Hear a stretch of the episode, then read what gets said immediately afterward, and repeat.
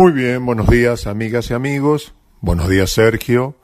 Continuando con la columna de prevención cardiovascular, hoy abordaremos ACV, accidente cerebrovascular, en el contexto de las enfermedades crónicas no transmisibles como eh, complicación de, la hipertensión arterial, como complicación de factores coadyuvantes como la diabetes, eh, la obesidad, las grasas altas en sangre. Bien. El accidente cerebrovascular es justamente eso, es un accidente. El, el accidente se produce de un instante al otro, se tapa una arteria o se rompe y comienzan a morir las neuronas. Por eso es, indispensable actuar rápidamente, inmediatamente. Eh, no es que uno siente que le pasa algo y dice, a ver si se pasa, a ver si pasa con las horas. No es así, no hay dudas. Si tiene un síntoma debe tener atención inmediata. ¿Por qué? Porque el tiempo son neuronas, el tiempo son neuronas, y cuando más rápido uno actúe en terapéutica, mejor será el beneficio, es decir, se va a preservar la mayor cantidad de neuronas posibles.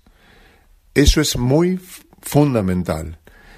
Bien, ¿cuáles son los síntomas de la ACV? Los síntomas del accidente cerebrovascular son los siguientes la pérdida de fuerza, por ejemplo, o de sensibilidad de la mitad de la cara, la pérdida de fuerza de la mitad del cuerpo, de manera tal que hasta cuesta mantener un brazo elevado, un brazo levantado, la pérdida de visión de uno u otro ojo en forma transitoria, también el hormigueo o alteración de la sensibilidad en la mitad del cuerpo, el dolor de cabeza o cefalea, pero muy intenso. También el mareo malestar general o dificultad en la marcha. Bien. Eh, ¿Cómo reconocer una ACV? Bien, la persona se va a dar cuenta que algo le está sucediendo.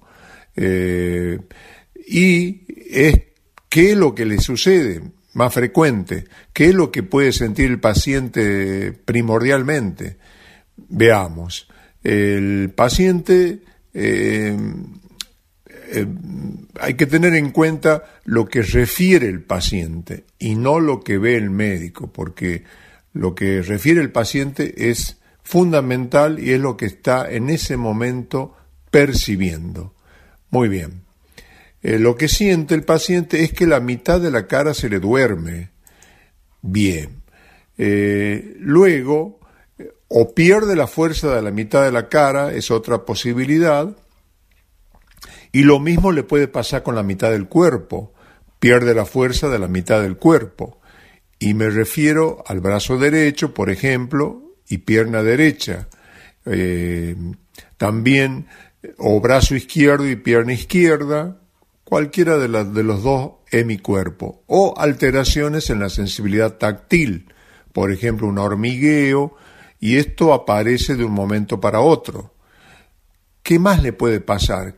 Que quiere hablar y le cuesta, está hablando y de golpe no puede articular la palabra. El paciente en eso es algo, es algo, la presentación de esta forma es algo muy frecuente. Eh, el tiempo es esencial, es esencial. ¿Por qué?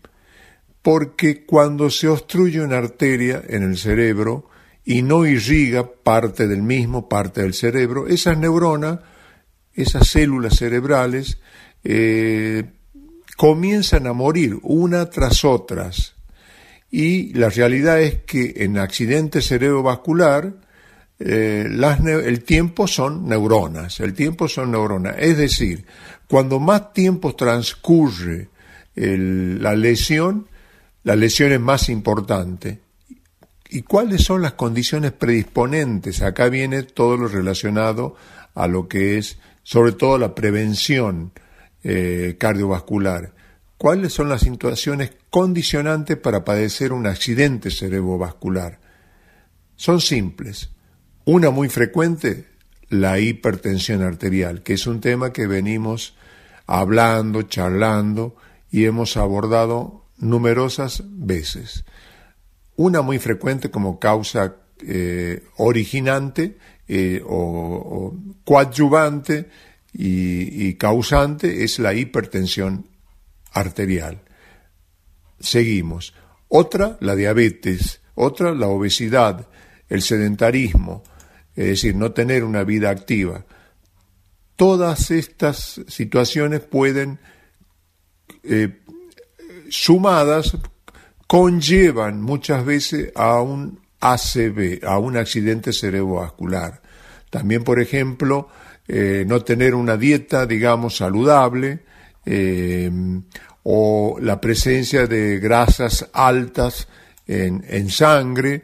Eh, el tabaco es, esencial porque el tabaco este, produce, condiciona aterosclerosis y las lesiones, y las lesiones que observamos en las arterias que llegan al cerebro, cuando están lesionadas por el tabaco, son eh, las que en última instancia progresan y llevan a una arteriosclerosis avanzada. Eh, ¿Se puede prevenir un accidente cerebrovascular? Sí, se puede prevenir. ¿Se puede prevenir cómo? Con los controles médicos, porque hay determinaciones, determinadas situaciones que condicionan el accidente cerebrovascular. Por ejemplo, para la hipertensión arterial, como es una enfermedad silenciosa, la persona no sabe que la padece, excepto que se controle periódicamente médicamente. Bien. Y si usted tiene la presión baja eh, o, desciende la presión, está alta, en forma de medicamento, de hábitos saludables, de reducción de la sal, de actividad física, la posibilidad del de, accidente cerebrovascular de la CB disminuye enormemente.